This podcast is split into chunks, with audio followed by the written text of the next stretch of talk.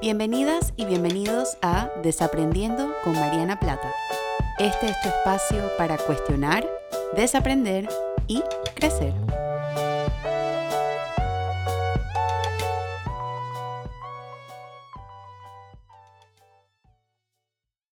Hola a todas y a todos y bienvenidos a un nuevo episodio de Desaprendiendo. Yo soy Mariana y como siempre estoy muy agradecida de poder compartir con ustedes en una semana más en un episodio nuevo de este podcast y este espacio para cuestionar, desaprender y crecer. Y el día de hoy quiero hablar, este va a ser un episodio un poco distinto en quizás en el sentido de la estructura, eh, de cómo normalmente hago los episodios. Voy a darme permiso de ser un poquito más reflexiva en este, en este episodio porque estoy entrando a él no solamente como psicóloga y no solamente como la creadora de este podcast, sino también como ser humano que vive el tema que voy a hablar el día de hoy. Y la pregunta que traigo para desaprender, y esta es una pregunta que espero yo poder ir contestando en este episodio, y también quiero dar el espacio para que tú misma o tú mismo la contestes con tu propia experiencia. Eh, no, el propósito de este episodio, así como ninguno de los anteriores, es decir que esa es la única forma de ver un tema o la única forma de ver una, una problemática o de ver un, un tema de interés. Es, creo que mi intención es un poco poner en palabras cómo yo estoy haciendo sentido de esto para ver qué resuena contigo, qué no, y también para abrir espacio para que te pienses dentro de esto. Y eso específicamente es lo que vamos a abordar, o lo que voy a abordar en el episodio de hoy, que es cómo hacer sentido de un año de trauma colectivo. Este tema se me ocurrió después de leer un newsletter que me reenvió eh, Gaby. Mil gracias, Gaby. Se llama My Sweet Dumb Brain. Y en el newsletter, eh, la autora hablaba sobre el efecto aniversario. Y no fue hasta que leí eso la semana pasada que realmente contextualicé que esta semana o este mes estamos cerca del aniversario de la pandemia. Y digo este mes porque yo sé que en cada país se mm, inició en un momento distinto. En Panamá en particular inició la semana después del 8 de marzo y lo recuerdo vívidamente. Y este, esta autora en el newsletter hablaba sobre cómo cuando nos aproximamos al aniversario de un evento traumático personal, llámese eh, la muerte de un ser querido, llámese la pérdida de un trabajo, llámese una ruptura, llámese un divorcio, cualquier pérdida emocional significativa, el cuerpo tiene una forma de recordarnos que estamos aproximándonos a ese aniversario. El tema es que nos movemos tan rápidamente en el mundo y nos movemos con tanta urgencia que nos cuesta darnos cuenta de cuándo el cuerpo nos está hablando. Entonces, ella decía que, y esto pasa mucho, por ejemplo, eh, en los aniversarios de, de, muertes, que quizás uno no lo tiene en su, en su mente, uno no, no recuerda específicamente las fechas, uno no está pendiente de las fechas tanto, pero uno se encuentra quizás esa semana un poco más cansada, un poco más cansado, empiezan a tener manifestaciones físicas tipo dolor de cabeza, fatiga, irritabilidad, tristeza y sin ninguna explicación aparente, esto dicho entre comillas, porque cuando, pone, cuando nos ponemos a pensar está cerca de, de ese aniversario de duelo. Entonces, eso me hizo a mí pensar que, nuestro cuerpo en este mes de marzo, en estas próximas semanas, podría estar manifestando o podría manifestar ciertas señales o ciertos indicadores de un recuerdo traumático. Yo soy muy cuidadosa de cuándo uso esta palabra de traumático. No me gusta usarla con ligereza, pero me estoy dando el permiso de usarla en este episodio y cuando hablamos de un trauma colectivo, porque yo creo que es importante al hablar de algo como la pandemia y todo lo que ha ocasionado y todo lo que ha removido dentro de nosotras y nosotros, tanto individual como colectivamente, es importante dimensionarlo con esta magnitud.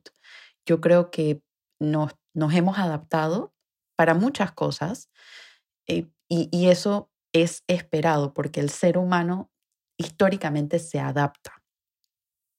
Sin embargo, yo creo que hay ciertas cosas que todavía no nos hemos adaptado y está bien que no nos, hayamos adaptado todavía porque es una forma de que nuestra, nuestra existencia, nuestro sentido, nuestro, nuestra, nuestro, nuestro ser está desafiando aquello con lo que la pandemia nos ha confrontado. ¿Y qué es lo que pasa con un trauma colectivo, a diferencia de un trauma individual? lo, principal es la palabra colectividad. Lo estamos viviendo todas y todos al mismo tiempo. Es la primera vez, yo creo que para todos los seres humanos que están vivos en este momento, vivir algo que todo el mundo está viviendo. No importa si tú, yo creo que esto lo mencioné en uno de mis primeros episodios durante la pandemia, no importa si hablas con alguien que está en India, o si hablas con alguien que está en Japón, o si hablas con alguien que está en Guatemala, o si hablas con alguien que está en Canadá, o si hablas con alguien que está en Grecia, todas y todos estamos viviendo el mismo evento sociohistórico. Eso nos da a nosotros, un, a nosotras y a nosotros, un punto en común global, ¿sí? Hay idiosincrasias en cada país, por supuesto que las hay, y hay idiosincrasias dentro de lo individual, pero hay algo que nos une colectivamente.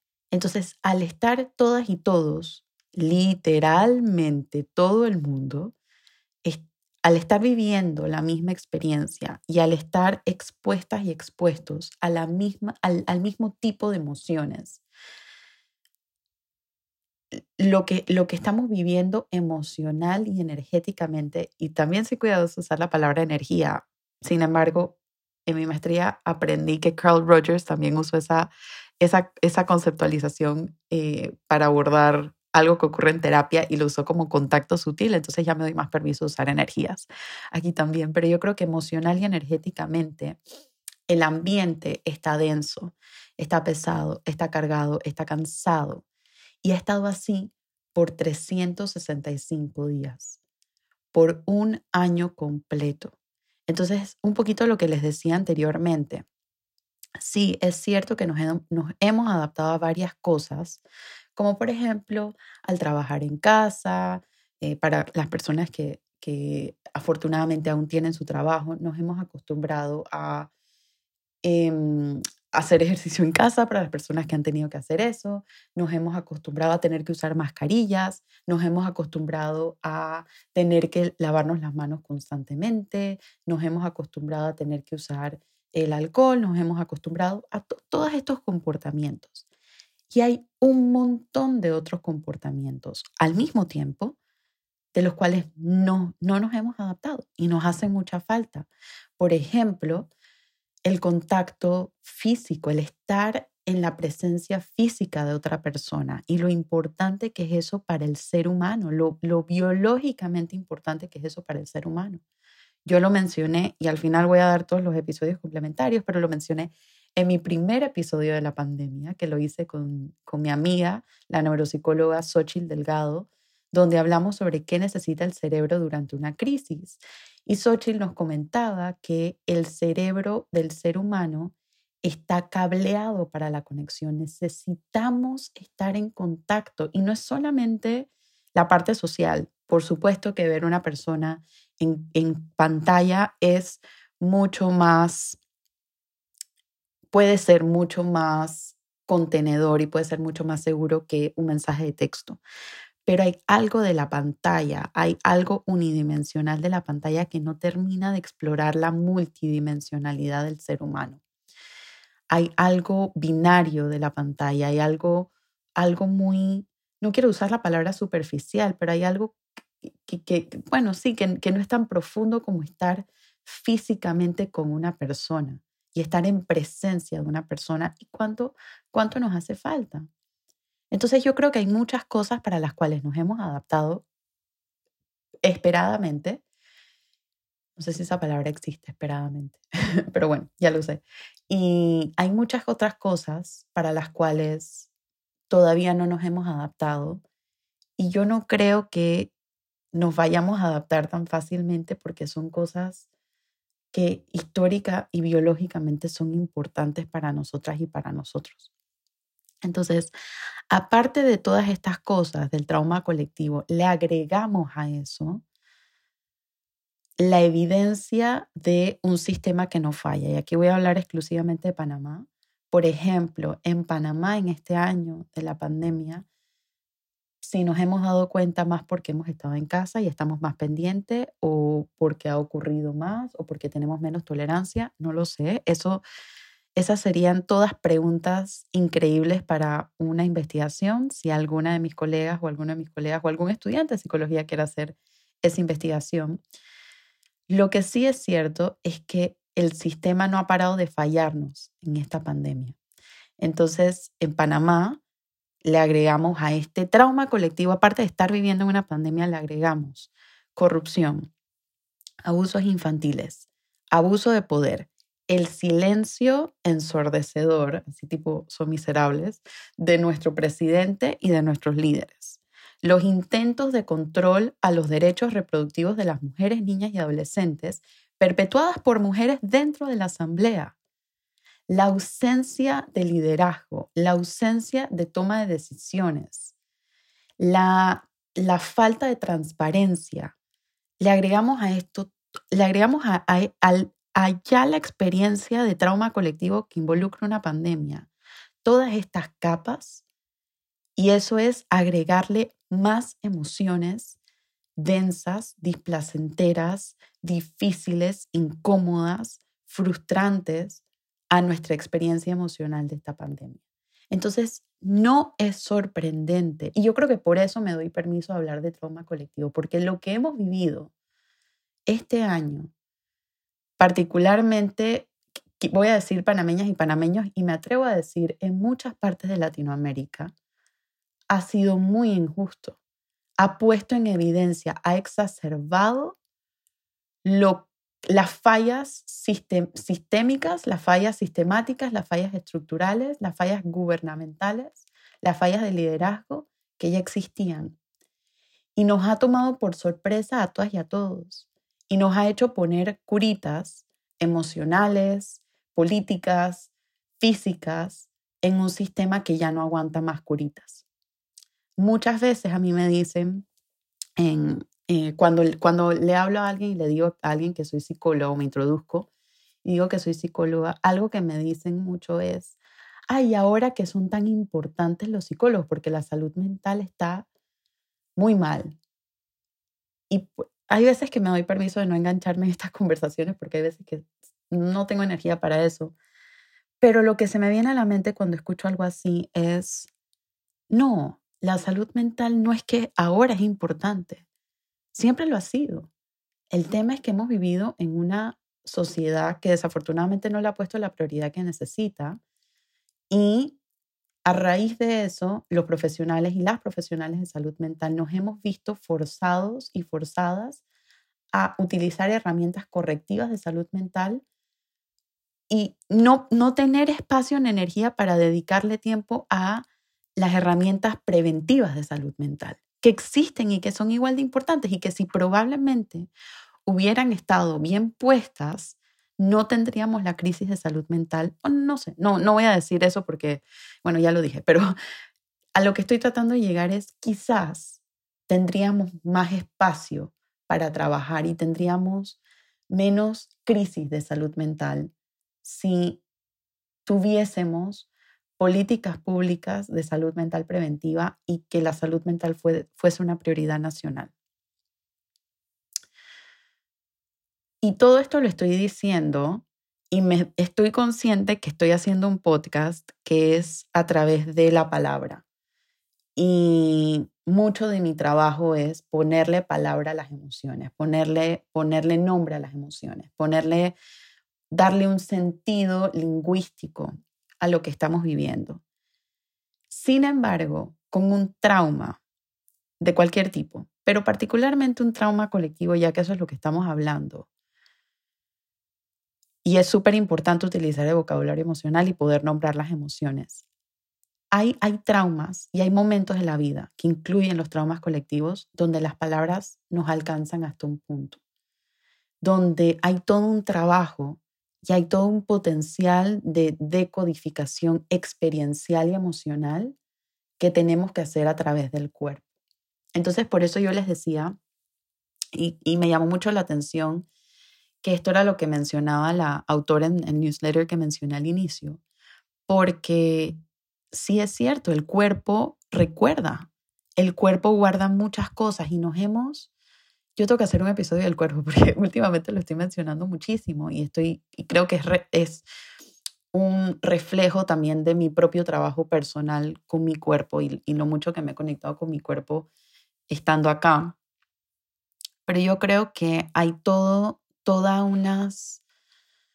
toda una memoria que guarda el cuerpo y toda una experiencia que guarda el cuerpo a la cual no le prestamos atención. Y no le prestamos atención porque, por muchas razones, porque nos hemos acostumbrado a ver el cuerpo desde un lugar simplista, desde un lugar em, muy estético, muy superficial, y no nos sentamos a realmente agradecerle al cuerpo por todo lo que nos ha permitido hacer no, no nos sentamos a agradecerle al cuerpo por cómo ha podido contener todas las emociones, cómo ha podido contener toda esta experiencia, cómo ha podido contener todo este trauma y cómo a través del cuerpo, a través de las señales del cuerpo, llámese dificultades del sueño, llámese dificultades de la alimentación. Yo lo mencioné también en uno de mis episodios al inicio, donde hablaba sobre creo que lo, creo que lo grabé con, con Ana Arismendi, casualmente,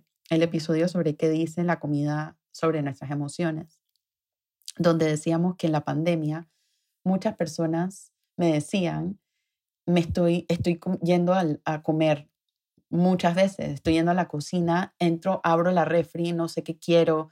Es como, no quiero usar la palabra ansiedad, porque yo creo que la ansiedad como que le quita la complejidad y la profundidad a lo que realmente estaba pasando en ese momento.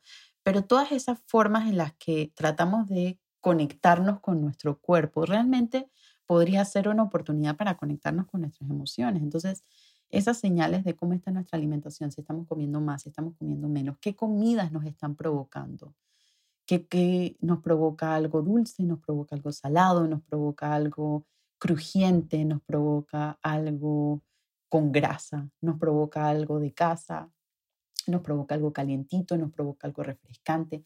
Todos esos sabores podrían ser una ventanita para conectarnos con nuestro cuerpo y para conectarnos con, como dice Ana Arismendi, de que tiene hambre nuestra vida. Y, y, qué es lo que queremos en este momento y qué emociones estamos sintiendo y qué nos está pidiendo el cuerpo ahorita mismo. Nos está pidiendo, me provoca algo dulce, que, que, que a mi vida, que de mi vida le hace falta dulzura y cómo le puedo dar dulzura a mi cuerpo sin necesidad de recurrir a alimentos altos en azúcares, por ejemplo, o, satisfacer esa, ese, ese antojo eh, y al mismo tiempo también preguntarnos qué es lo que me está provocando. También lo vemos, por ejemplo, señales en la concentración. Mucha gente ha perdido eh, capacidad para concentrarse, ha bajado mucho el rendimiento, ha bajado mucho la productividad, lo cual me hace totalmente sentido. Uno de mis ensayos en, en, el, en el libro, la colección de ensayos que publiqué durante la pandemia, habla sobre cómo no tenemos energía para dar la milla extra. Y en una sociedad que nos, da la que nos pide la milla extra todo el tiempo, yo creo que en un momento sociohistórico como el que hemos vivido desde hace un año, de trauma colectivo, nos podemos dar permiso a dar la milla suficiente porque es la energía que tenemos disponible en este momento. También cómo nos estamos moviendo, qué tanto nos estamos moviendo. En Panamá, y, sorry, disculpen si, si me escuchan fuera de Panamá y me sigo, sigo haciendo referencia a Panamá, pero es importante para mí porque es el, el lugar que conozco y yo creo que es importante como que contextualizar esa experiencia y pudo haber sido algo similar o diferente desde el país de donde me estén escuchando. Yo sé que en Panamá, por ejemplo, hubo una restricción eh, de movilidad muy, muy fuerte. Por ejemplo, no, fue hasta hace poco que la gente podía salir a los parques.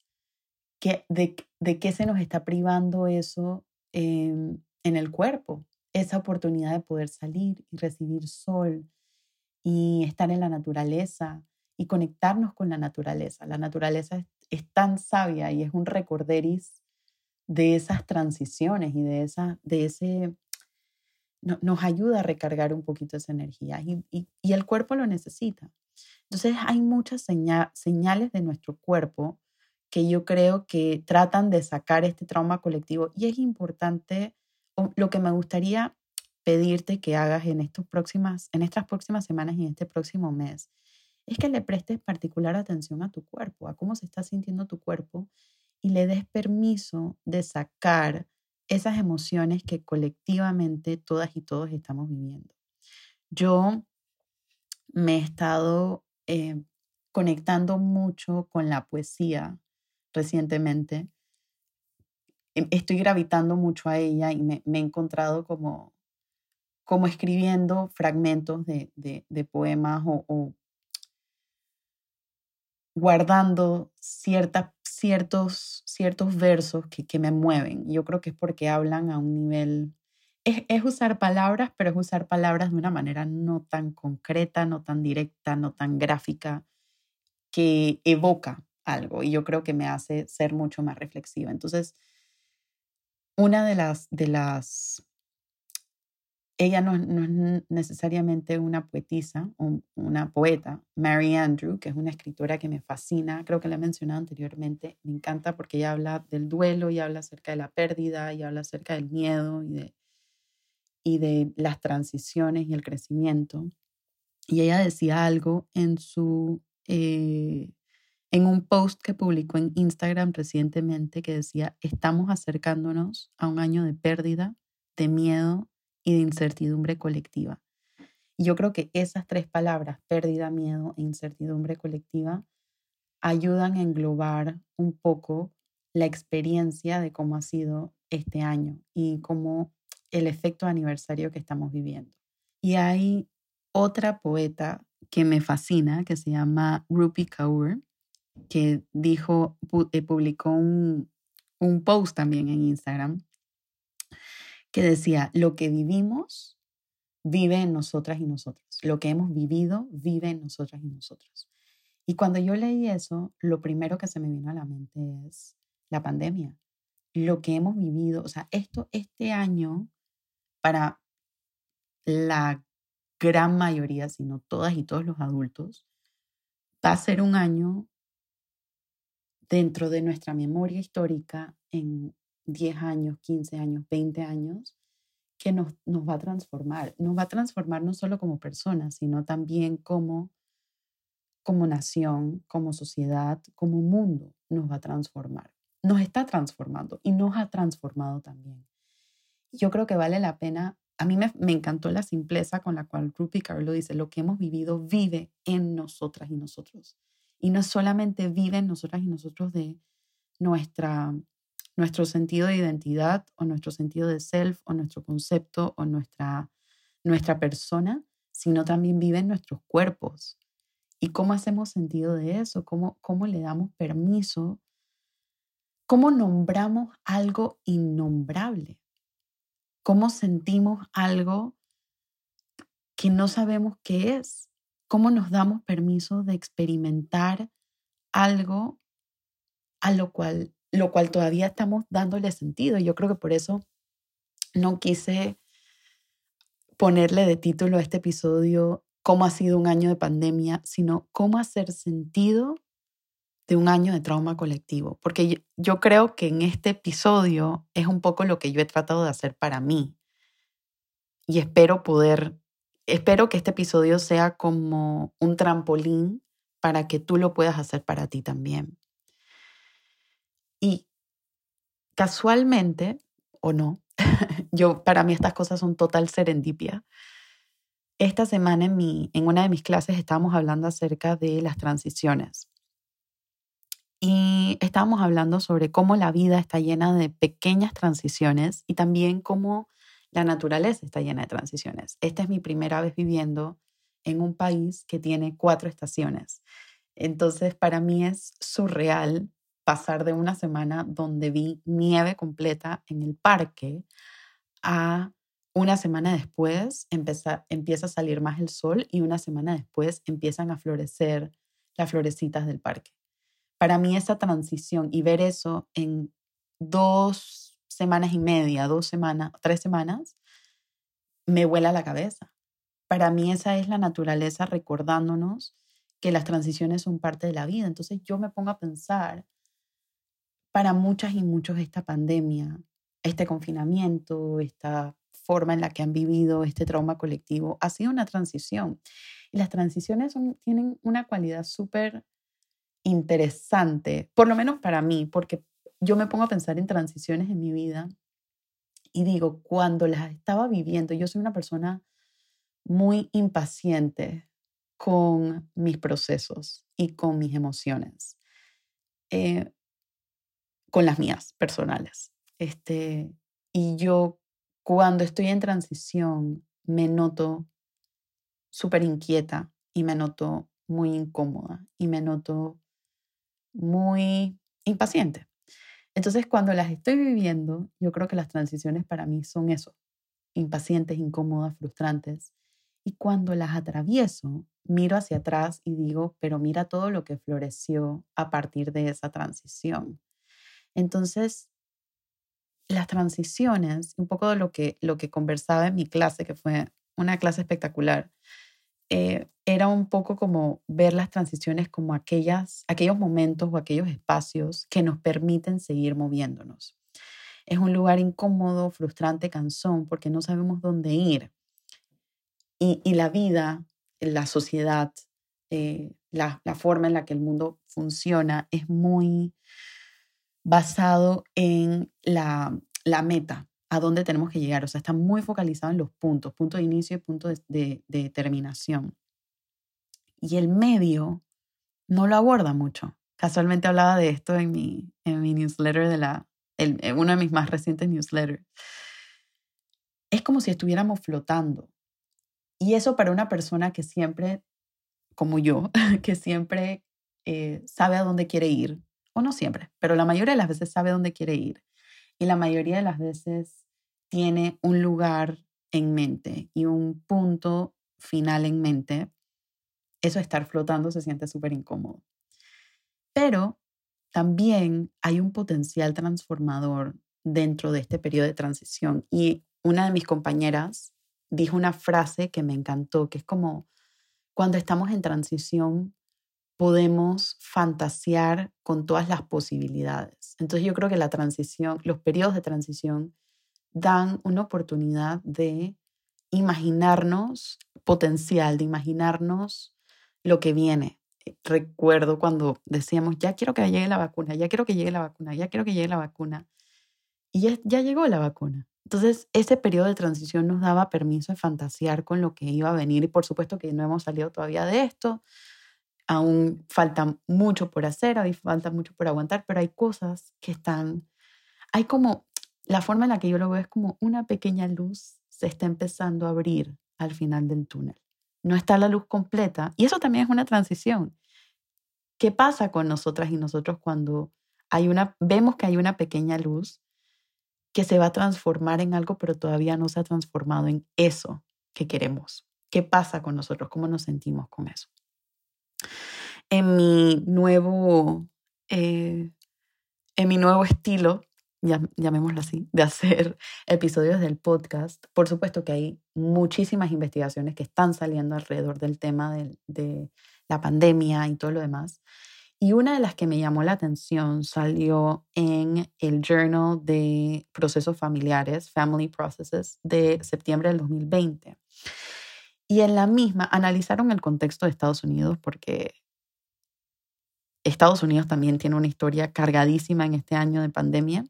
Tuvieron elecciones, tuvieron, este, mucho, salió a flote mucha inequidad racial, mucha, mucho, mucho, un, sistema violento que, que las personas de Estados Unidos están desafiando.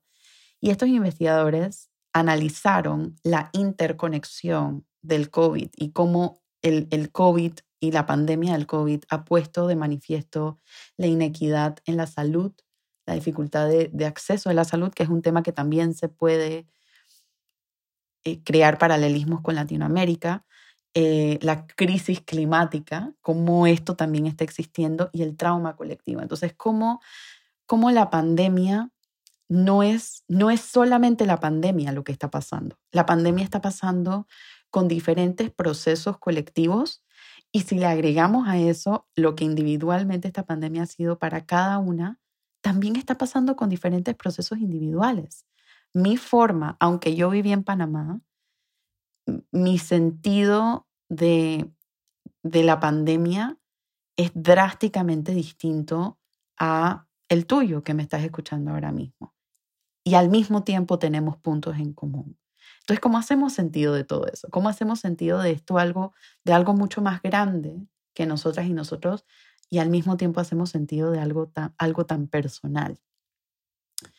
Y ellos, los investigadores, encontraron que, por ejemplo, o, las conclusiones que arrojaron a partir de, de hacer este estudio es la necesidad de políticas públicas de cuidado y que esto más allá de una transformación personal y de un aprendizaje personal, nos pone de relieve como sociedad, como mundo, como país, la necesidad de hacer cambios sistemáticos, sistémicos y estructurales y sociales. Algunas conclusiones finales que tengo para este episodio es un poquito para quizás darle sentido a la experiencia de darle sentido yo creo que es importante honrar el dolor y la pérdida colectiva de esta pandemia. Es importante ponerle nombre a las cosas que hemos perdido, porque hemos perdido mucho. No solamente personas, desafortunadamente, sino hemos perdido cotidianidad y hemos perdido una forma de vivir por un año y no sabemos cuándo la vamos a recuperar, no sabemos si la vamos a recuperar.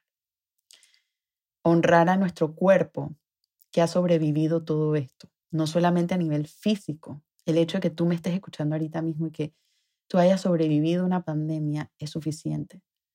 Honrar este aniversario, honrar el, el, año que hemos, le hemos dedicado a esto, honrar el año que hemos invertido emocional y energéticamente a esto permitirnos conectar con el cómo se siente, no solo en palabras, sino también en el cuerpo y, experiencialmente.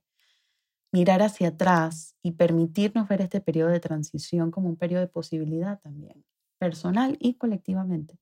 No en el sentido de qué hemos aprendido, ni qué lecciones, porque yo creo que esas son cosas que no se deben forzar ni apresurar.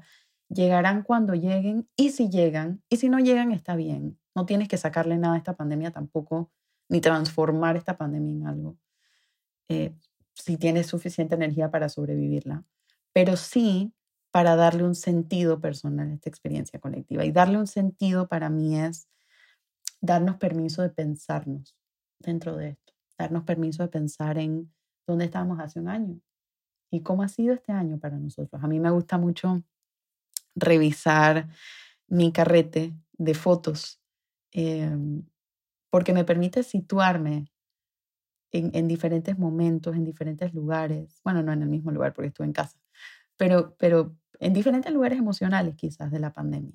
Yo creo que ese es un buen ejercicio como para conectarnos con las emociones que hemos vivido en este año.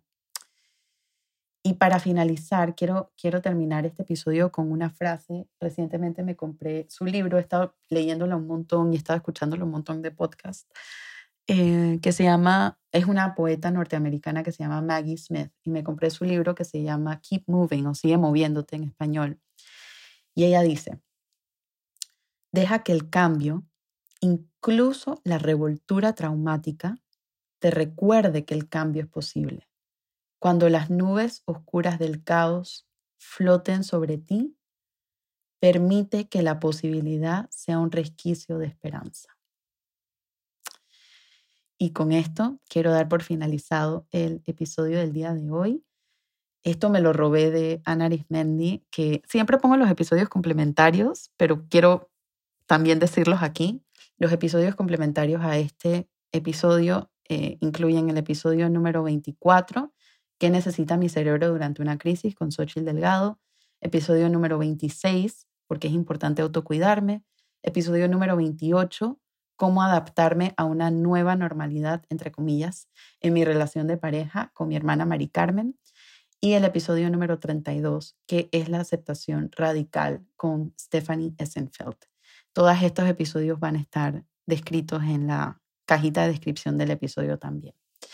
Te recuerdo que este episodio, así como ninguno de los anteriores, ni este podcast reemplaza la psicoterapia. Es solamente un lugar para pensar, reflexionar. Es, literalmente mi espacio para hacerlo a la, hacia, la, hacia el espacio digital. Y nace con la intención de promover esa misma reflexión en ti. Si has encontrado que te gustaría explorar esto a mayor profundidad, te invito a que le toques la puerta a algún profesional de salud mental idóneo. Hay muchas y muchos disponibles en redes sociales. Mi recomendación es hacer una búsqueda de Google y buscar psicólogas, psicólogos en tu país de origen. Hay muchos directorios también donde puedes encontrar psicólogos y psicólogas para que puedas este, revisar esto en un espacio más individual y más personalizado. Yo hice sentido de esta pandemia a través de mi newsletter, que lo voy a decir al final, y este newsletter se transformó en mi colección de ensayos que se llama Adentro, cuando el afuera se detiene. Esto está disponible para Amazon Kindle, lo puedes encontrar tanto en Amazon así como en el link en mi perfil de Instagram o eh, directamente en mi página web, marianaplata.com. Y este, te recuerdo que no necesitas tener un dispositivo Kindle para leerlo. Puedes descargar la aplicación gratuita en tu celular, en tu tablet, en tu iPad, en tu computadora y leerlo a través de ahí. Así que solamente para que sepas que eso también está disponible. Si este episodio te gustó, si hay algo que resonó contigo, si te estás preguntando cosas, si estás reflexionando, me encantaría leerlas, las puedes hacer públicas y me puedes etiquetar. Estoy en Instagram, Facebook y Twitter como arroba Mariana Plata eh, o también me puedes escribir por una de esas vías para comentarme qué te pareció. Si tienes ideas de episodios que te gustaría que piense y hable contigo, eh, me los puedes hacer llegar a través de esas vías o a través de mi correo info marianaplata.com. Y el último recorderis es que tengo ya lo mencioné, un newsletter. Es un boletín semanal, son mis perlitas de vulnerabilidad. Sale todos los viernes temprano y es un espacio donde reflexiono muy similar a lo que hice en este episodio. Recomiendo artículos, recomiendo libros, recomiendo series, recomiendo películas y también, no sé, hago algún, alguna reflexión de lo que he tenido en mente en la semana. Así que te puedes suscribir en el link en mi perfil de Instagram o en mi página web marianaplata.com diagonal newsletter. Te pido que te sigas cuidando, te honro, te veo, te felicito, estás aquí, eso es suficiente. Gracias por acompañarme una semana más. Gracias por darme permiso de ser parte de tu crecimiento emocional. Gracias por darme permiso de estar acompañándote en este año de pandemia. Es algo que honro y siento profunda gratitud. Y nos vemos la próxima semana con un nuevo episodio para cuestionar, desaprender y crecer. Chao.